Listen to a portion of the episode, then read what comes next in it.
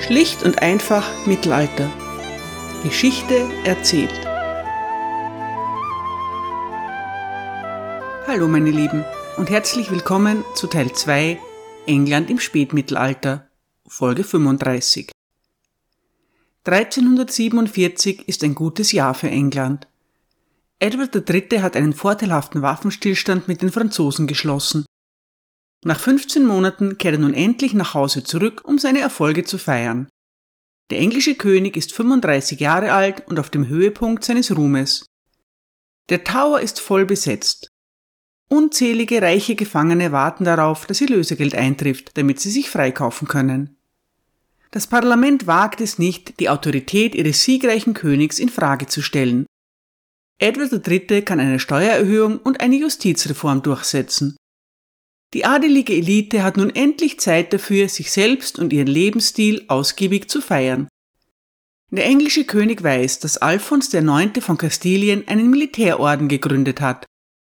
Dessen Mitglieder tragen weiße Mäntel mit einer roten Schärpe. Dem Geschmack der Zeit entsprechend verkörpert der Orden der Schärpe die Prinzipien der Ritterlichkeit. Das inspiriert Edward dazu, sein eigenes Symbol und seinen eigenen elitären Club zu kreieren. Schon zu Beginn der Herrschaft Edward III. sind Strumpfhosen ein modisches Statement. Ein Statement der Männer, denn anständige Frauen tragen bodenlange Kleider. Die engen Hosen werden oft aus feiner Seide gefertigt und mit bunten Strumpfbändern fixiert. Strumpfbänder sind Kleidungsstücke für Männer. In der Damenmode sind sie nicht gebräuchlich. Daher ist Skepsis angebracht, was eine kleine Geschichte betrifft, die der Historiker Polydor Vergil erzählt. Er schreibt 200 Jahre später, Zitat, eine populäre Legende besagt, dass Edward vom Boden ein Strumpfband aufhob, das sich gelockert hatte und vom Bein der Königin oder seiner Geliebten gefallen war, wie es manchmal vorkommt. Einige seiner Adeligen sahen das und machten einen Scherz auf seine Kosten. Daraufhin sagte er ihnen, es werde bald geschehen, dass ein solches Strumpfband von ihnen in allerhöchster Ehre gehalten werde. Zitat Ende. Auf jeden Fall erscheint König Edward bei einem Turnier plötzlich mit einer neuen blauen Weste. Außerdem trägt er zwölf Strumpfbänder mit dem gestickten Spruch Unison qui mal y pense, weh dem, der Schlechtes dabei denkt. Der König und der schwarze Prinz gründen einen Ritterorden, der dem kastilischen Orden der Schärpe Konkurrenz machen soll. Sie nennen ihn The Most Noble Order of the Garter, der höchst edle Hosenbandorden. Der König, sein Sohn und 24 auserwählte Ritter werden darin aufgenommen. Soweit so erfreulich, aber all das ist eigentlich nicht unser heutiges Thema. Für fröhliche Ritterspiele bleibt im neuen Verein nämlich nur wenig Zeit. Schon lange hört man in London von einer ungewöhnlich ansteckenden Krankheit auf dem Kontinent. Die Engländer wissen nicht so recht, was sie davon halten sollen. Besonders beunruhigt ist kaum jemand. Dass es eine Pandemie sein könnte, die nun 800 Jahre nach ihrem ersten Auftreten mit voller Kraft zurückkehrt, ist jenseits aller Vorstellung.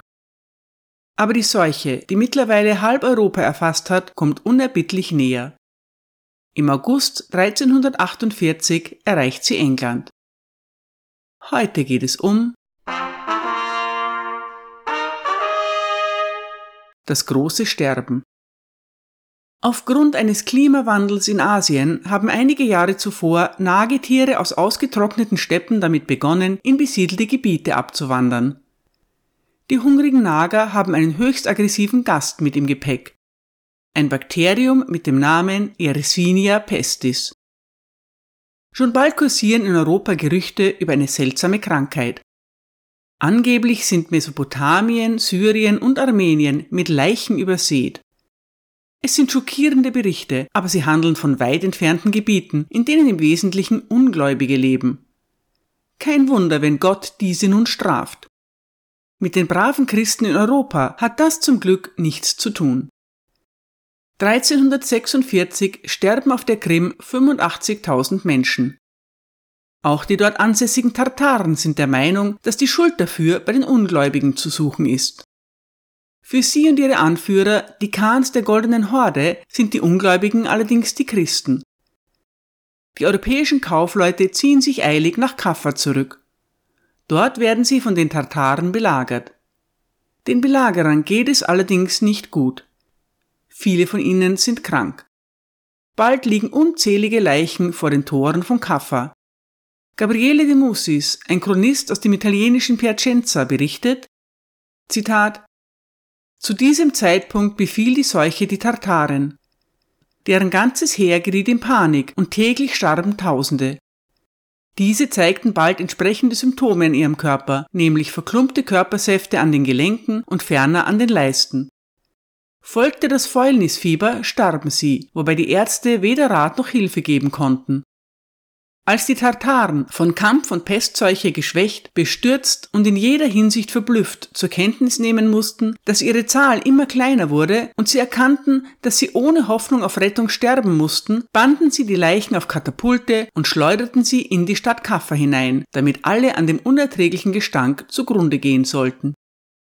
Zitat Ende. Schon bald türmen sich auch in der Stadt die Leichen. Die Einwohner versenken sie im Meer, müssen aber bald aufgeben. Die genuesischen Kaufleute besteigen ihre Schiffe und segeln nach Hause. Im Gepäck haben sie nicht nur Gold und Silber, sondern auch einige blinde Passagiere. Die geschleuderten Leichen von Kaffa sind nicht eindeutig belegt. Schon belegt sind aber die Schiffe voller schwerkranker Menschen, die im Jahr 1347 in den italienischen Häfen auftauchen. Sobald die Bewohner den Zustand der Besatzung sehen, schicken sie sie weg. Aber irgendwo müssen sie landen. Wo die Infizierten von Bord gehen, stecken sich die Menschen innerhalb kürzester Zeit an. Tausende erkranken und sterben. Das Alltagsleben bricht zusammen. Die Menschen des Mittelalters haben keine Ahnung, was da vor sich geht oder wo die Krankheit herkommt. Moderne Forscher haben die Übeltäter ausgemacht. Der erste ist ein recht geselliges Nagetier, Rattus rattus, die Hausratte. Die Hausratte macht ihrem zweiten Namen, die Schiffsratte, alle Ehre. Sie überquert mit den fliehenden genuesischen Kaufleuten das Mittelmeer. Auf der Ratte reist ein weiterer blinder Passagier mit. Xenopsylla chiopis, der Rattenfloh. Im Magen dieses Flohs finden wir schließlich den dritten Übeltäter, den Pestbacillus Yersinia pestis. Der arme Floh hat zuvor einen kranken Menschen oder eine infizierte Ratte gebissen. Die Bakterien haben sich vermehrt und jetzt ist sein Vormagen verstopft.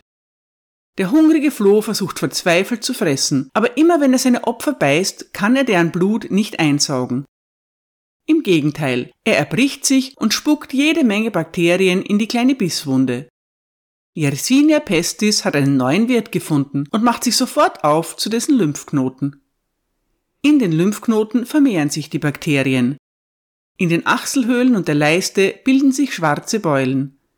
Die infizierten Menschen bekommen Fieber, Kopfschmerzen, Durchfall und sterben meist binnen weniger Tage. Das ist die Beulenpest. Manchen Kranken bleibt dieser qualvolle Todeskampf erspart. Eine Unterart der Beulenpest ist die septichemische Pest. Dabei breiten sich die Bakterien über die Blutbahn aus. In manchen Fällen wird eine Ader verstopft und die betroffene Person fällt einfach um oder liegt morgens tot im Bett. Erschreckend für die Angehörigen, aber ein gnädiges Ende für die Infizierten. Eine weitere Variante der Pest hat gar nichts mit Flöhen zu tun. Die Lungenpest breitet sich durch Husten, Niesen und Einatmen über die Luft aus. Zwei bis drei Tage nach der Infektion treten erste Symptome auf. Rund 48 Stunden später sind die meisten der Betroffenen tot. Mit Fieber, Schüttelfrost, Herzrasen, blutigem Husten und Atemnot ist es eine furchtbare Art zu sterben. Der Autor des Decamerone, Giovanni Boccaccio, erlebt die Katastrophe live mit. Da er ein großer Literat ist, lasse ich ihn ausführlich berichten.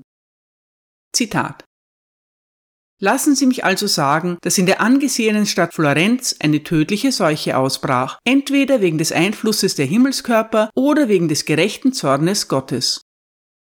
Als Bestrafung der Sterblichen für unsere bösen Taten tötete die Seuche eine unendliche Zahl von Menschen, als sie sich unerbittlich von einem Ort zum anderen ausbreitete. Und gegen diese Seuche nützte weder menschliche Weisheit noch Voraussicht irgendetwas. Große Mengen von Unrat wurden von Beamten, die mit dieser Aufgabe betraut waren, aus der Stadt entfernt. Jedem Kranken wurde verboten, die Stadt zu betreten, und viele Weisungen wurden erlassen, um die Gesundheit zu erhalten. Die Seuche nahm nicht die Form an, die sie im Osten hatte, wo Nasenbluten ein offenkundiges Zeichen des unvermeidlichen Todes war.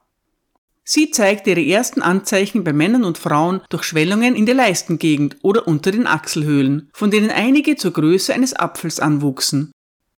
Die Leute nannten sie Beulen. Von den beiden bereits erwähnten Körperteilen aus begannen sich in sehr kurzer Zeit die besagten tödlichen Beulen wahllos über jeden Körperteil auszubreiten. Danach verwandelten sich die Krankheitssymptome in schwarze oder bläuliche Flecken, die an den Armen und Schenkeln und an allen Körperteilen auftauchten. Manchmal waren es große und manchmal eine Reihe kleinerer, die überall verstreut waren. Und so wie die Beulen ein sehr eindeutiger Hinweis auf den bevorstehenden Tod waren, so bedeuteten diese Flecken dasselbe. Weder der ärztliche Rat noch die Kraft der Medizin konnten diese Krankheit heilen. Im Gegenteil, entweder war die Krankheit so beschaffen, dass sie nicht geheilt werden konnte, oder aber die Ärzte waren so unwissend, dass sie die Ursache nicht erkannten und daher kein geeignetes Heilmittel verschreiben konnten. Jedenfalls wurden nur wenige Kranke geheilt.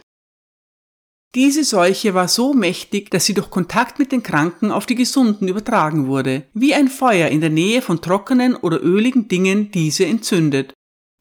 Und das Übel der Seuche ging noch weiter. Nicht nur, wenn man mit den Kranken sprach oder in ihrer Nähe war, brachte das Infektionen und Tod mit sich, sondern auch, wenn man die Kleidung der Kranken berührte oder etwas, das von ihnen berührt oder benutzt wurde. Es gab einige Leute, die glaubten, dass ein maßvolles Leben und die Vermeidung von Exzessen eine große Hilfe sein könnten, um dieser Krankheit zu widerstehen. Und so versammelten sie sich in kleinen Gruppen und lebten völlig abseits von allen anderen. Sie sperrten sich in die Häuser ein, wo es keine Kranken gab und wo man gut leben konnte, indem man die feinsten Speisen aß und in Maßen den besten Wein trank. Sie erlaubten niemandem, über die Kranken oder Verstorbenen zu sprechen. Diese Leute lebten und unterhielten sich mit Musik und anderen Vergnügungen, die sie arrangieren konnten. Andere meinten das Gegenteil. Sie glaubten, zu viel zu trinken, das Leben zu genießen, zu singen und zu feiern, die Gelüste nach besten Kräften zu stillen, zu lachen und alles, was geschehen war, zu ignorieren, sei die beste Medizin für eine solche Krankheit. So praktizierten sie das, was sie glaubten, indem sie Tag und Nacht von einer Taverne zur anderen gingen und übermäßig tranken. Sie feierten auch oft in Privathäusern. Das konnten sie leicht tun, denn jeder fühlte, dass er zum Tode verurteilt war und verließ daher seinen Besitz. Die meisten Häuser waren Gemeinbesitz geworden und jeder Fremde benutzte sie, als wäre er ihr rechtmäßiger Besitzer. Viele andere gingen umher und trugen Blumen, süßlich duftende Kräuter oder verschiedene Gewürze. Oft hielten sie sich diese Dinge an die Nase, weil sie glaubten, solche Gerüche seien ein wunderbares Mittel zur Reinigung des Gehirns, denn die ganze Luft schien mit dem Gestank von Leichen, Krankheiten und Medikamenten verseucht zu sein. Zitat Ende. Agnolo di Tura, ein Chronist aus Siena, hat einen ähnlichen Bericht hinterlassen. Zitat ich weiß nicht, wo ich anfangen soll, über die Grausamkeit und die erbarmungslosen Wege der Seuche zu berichten. Es schien, dass fast jeder vom Anblick des Schmerzes verblüfft war. Und es ist unmöglich für die menschliche Zunge, die schreckliche Wahrheit zu erzählen. In der Tat, jemand, der solche Schrecken nicht gesehen hat, kann selig genannt werden.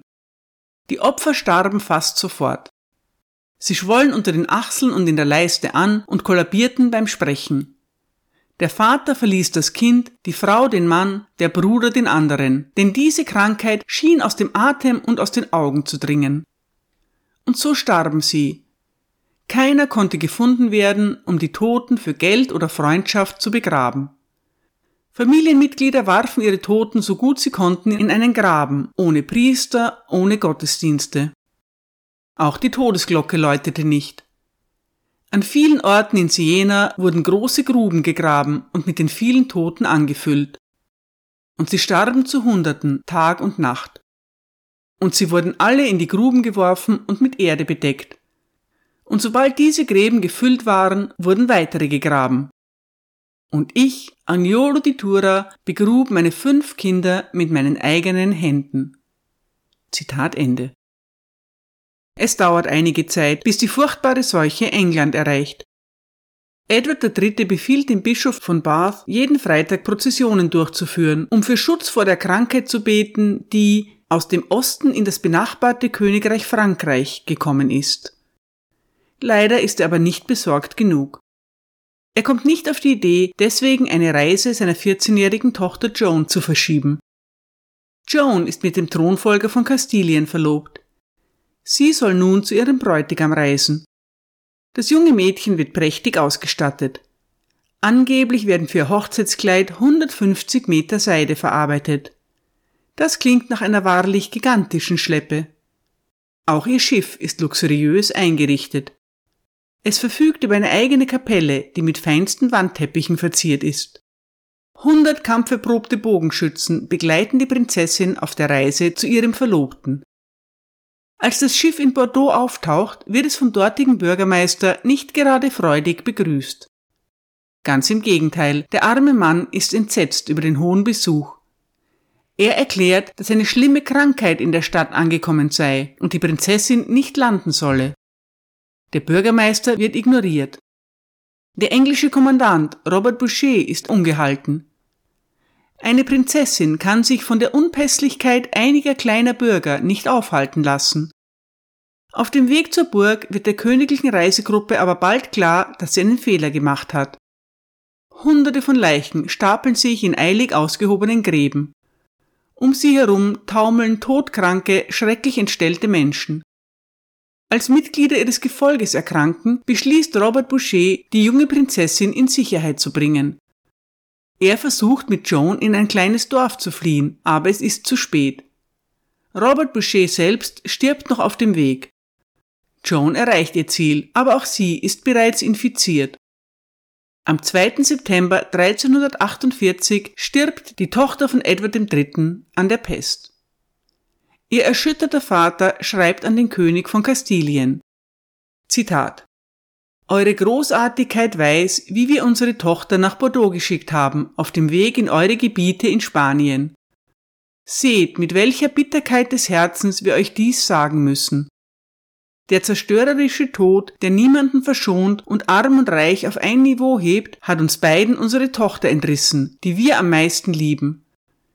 Niemanden kann es verwundern, dass wir innerlich durch den Stich dieser bitteren Trauer getroffen sind, denn auch wir sind Menschen.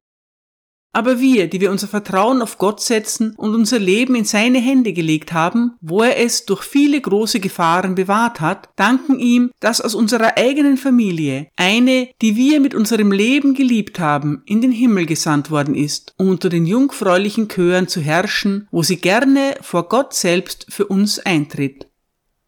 Zitat Ende. Edward III. ist kein Mann, der vor Gefahren flieht. Er beschließt sich auch dieser neuen Herausforderung zu stellen. Der englische König reist nach Frankreich. Er will sich selbst ein Bild von der Lage machen. Außerdem möchte Edward zeigen, dass er keine Angst hat und sich auf Gottes Schutz verlässt. In einem noch nie dagewesenen Schritt lässt er die Nachricht von seiner Reise nach Frankreich in allen Städten Englands verkünden. Am 29. Oktober 1348 verlässt Edward III. in Begleitung des Prinzen von Wales, des Bischofs von Winchester und des Earl of Warwick England. Er trifft Vereinbarungen über die Fortsetzung des Waffenstillstands mit Frankreich und kehrt danach zurück. Ein Mortimer schreibt, Zitat, Zu diesem Zeitpunkt waren die ersten Pestfälle in London entdeckt worden. Trotzdem kehrte Edward direkt in die Hauptstadt zurück. Als sich die Londoner in ihren Häusern einschließen, tauscht Edward den Palast von Westminster gegen den Tower von London ein. Sein Hof hatte so viele Leute kommen und gehen lassen, dass kein Versuch, ihn zu isolieren, von Nutzen gewesen wäre. Also beschloss er wie üblich mit seinen Spielen und Feiern fortzufahren. Er veranstaltete ein aufwendiges Fest, zu dem viele Gäste kamen. Zitat Ende. Man weiß nicht, ob es Ignoranz, Arroganz oder eine Demonstration von Stärke in Zeiten der Krise ist. Edward III. versteckt sich nicht. Er veranstaltet auch während des Höhepunkts der Pandemie regelmäßig Feste und Turniere. Die Pest erreicht England vermutlich im August 1348. Zunächst breitet sie sich nur langsam aus, was vermutlich am kalten Wetter liegt. Ab dem folgenden Frühjahr geht es aber Schlag auf Schlag. Schon bald ist fast jedes englische Dorf betroffen. Die englische Bevölkerung ist, ebenso wie der Rest der Welt, nicht in der Lage, ihren Feind zu verstehen oder zu bekämpfen. Die Art und Weise, wie die mittelalterliche Gesellschaft die Pest interpretiert, ist völlig anders, als moderne Menschen das tun. Soweit es sie betrifft, ist die wichtigste Ursache für jede Krankheit der Wille Gottes. Vielleicht ist es eine Strafe, vielleicht eine Prüfung. Die angemessene Reaktion ist jedenfalls immer Buße, Sühne, Opfergaben und Spenden für Gebete. Wie in solchen Fällen üblich werden Sündenböcke gesucht. In ganz Europa werden die Juden beschuldigt, Brunnen vergiftet und die Pest verursacht zu haben. Es kommt zu einer Welle der Gewalt gegen jüdische Menschen und Siedlungen. In England muss die Bevölkerung nach anderen Gründen suchen. England hat seine Juden bereits viele Jahre zuvor vertrieben. Die mittelalterliche Heilkunde ist nicht in der Lage, auf die Seuche in irgendeiner vernünftigen Weise zu reagieren. Die Medizin basiert auf der Theorie zweier Männer, Hippokrates und Galen. Galens Vorstellung ist, dass das gesamte Universum einschließlich der Menschen aus den vier Elementen Feuer, Wasser, Erde und Luft besteht. Diese werden im menschlichen Körper durch vier Stoffe verkörpert. Gelbe Galle, schwarze Galle, Schleim und Blut. Krankheit tritt auf, wenn diese vier Elemente aus dem Gleichgewicht kommen. Auf so einer Basis ist eine erfolgreiche Behandlung schwierig. Auch die Diagnosemethoden sind, man kann sagen, kreativ. Ein Beispiel. Man nehme den Namen des Patienten, den Namen des Boten, den er geschickt hat, und den Namen des Tages, an dem der Bote kommt. Man zähle die Buchstaben der drei Namen zusammen. Wenn eine gerade Zahl herauskommt, wird der Patient sterben. Wenn die Zahl ungerade ist, wird er sich erholen. Naja, das erscheint wenig hilfreich. Der Chronist Geoffrey Le Baker schreibt über die Pest in England, Zitat, da die Friedhöfe nicht groß genug waren, wurden Felder ausgewählt, auf denen die Toten begraben werden konnten. Nur wenige Adelige starben, aber aus dem gemeinen Volk sind mehr gestorben, als gezählt werden konnten, und auch eine Menge von Mönchen und anderen Klerikern, die nur Gott kennt.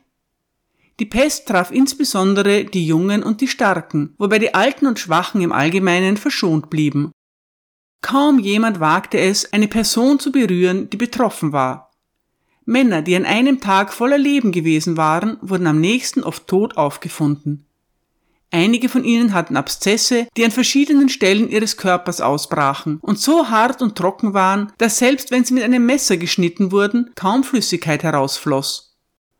Viele, die an diesen Symptomen litten, überlebten, entweder indem sie die Geschwüre aufstachen oder indem sie mit großer Ausdauer darauf warteten, dass sie verschwanden. Andere hatten kleine schwarze Wunden überall auf ihrem Körper. Von denen, die darunter litten, überlebten nur sehr wenige, das war die große Seuche. Sie wütete in England ein Jahr lang oder mehr, und ihre Verwüstung war so groß, dass viele kleine Städte fast entvölkert wurden. Zitat Ende. Es ist schwer zu sagen, wie viele Menschen bei diesem ersten Ausbruch der Pest in England sterben. Kirchenbücher werden erst im 16. Jahrhundert üblich. Chronisten sind, was Zahlen betrifft, notorisch unzuverlässig. Manche sprechen von einer Sterberate von 80 Prozent. Das ist eindeutig zu hoch. In England sind mehr Dokumente erhalten als in anderen Ländern. Es ist möglich, die Zahl der Todesfälle innerhalb des Klerus abzuschätzen. Aufzeichnungen der Diözesen vermerken, wann immer ein neuer Pfarrer eingesetzt wird. Insgesamt müssen während der Pest rund 40 Prozent der Kleriker in ländlichen Gebieten ersetzt werden. Im dicht besiedelten East Anglia, einem besonders schwer betroffenen Gebiet, sind es sogar 66 Prozent. Man weiß allerdings nicht, ob all diese Geistlichen an der Pest gestorben sind. Es ist auch unklar, inwieweit man von diesen Zahlen auf die Allgemeinbevölkerung schließen kann. Grob geschätzt sterben in England während des ersten Ausbruchs der Pest zwischen 25 und 45 Prozent der Bevölkerung. Das sind zwischen 1,5 und 3 Millionen Menschen. In London steigt die Zahl der Toten ab dem Frühjahr stetig an. Erst 20 pro Tag, dann 40, dann 60. Nach Ostern gibt es jeden Tag mehr als 200 Tote. Das ist der typische Verlauf vier bis sechs Wochen lang steigende Zahlen, die dann konstant hoch bleiben und nach etwa drei Monaten zurückgehen. Wahrscheinlich sterben in London in der ersten Hälfte des Jahres 1349 zwischen 20.000 und 30.000 Menschen. Es sterben auch so viele Kirchenmänner, dass manche Bischöfe Laien erlauben, die Beichte abzunehmen.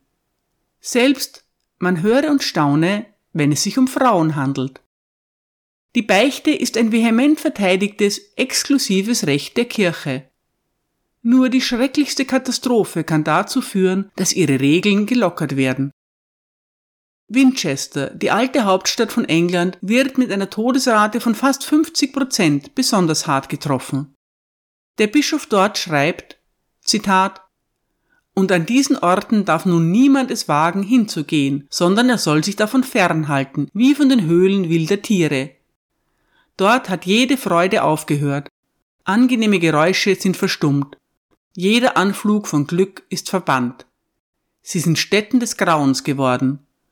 Fruchtbare Äcker ohne Bauern sind Ödland und werden zu Wüsten.